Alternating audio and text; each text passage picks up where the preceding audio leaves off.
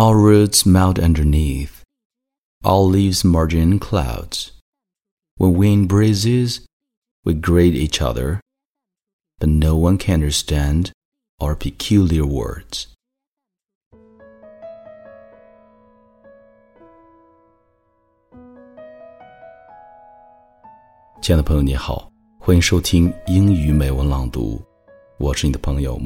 Phoenix。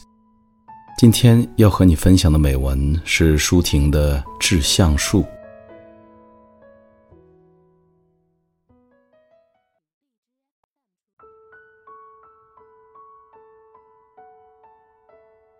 To the oak.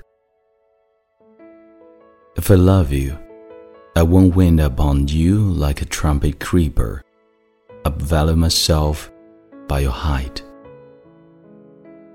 If I love you, I will never follow a spoony bird, repeating the monotone sound for the green shade.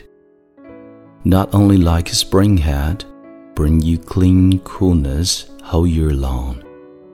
Not only like steepy peak, enhances your height, sets off your straightness, even sunshine and spring rain. No all these are not enough. I must be a ceiba by your side, as a tree standing together with you. Our roots melt underneath, our leaves merge in clouds. When winds breezes, we greet each other, but no one can understand our peculiar words.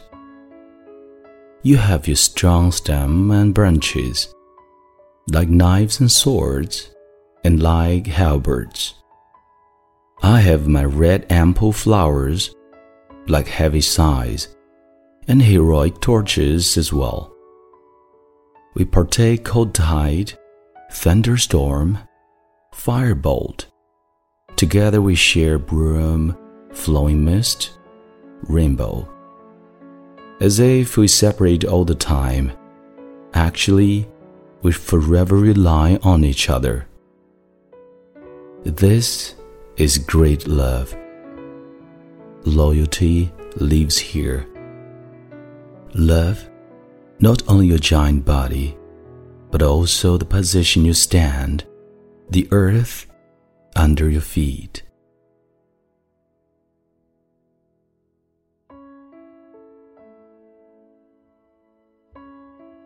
本期节目到这里就结束了，欢迎你在微信订阅号搜索并关注“英语美文朗读”，来和我一起邂逅更多暖声美文。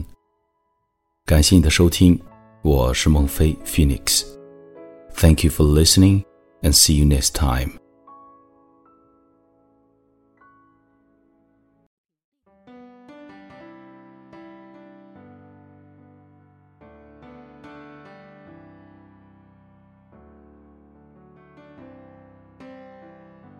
Bless the Lord, oh my soul, oh my soul, worship His holy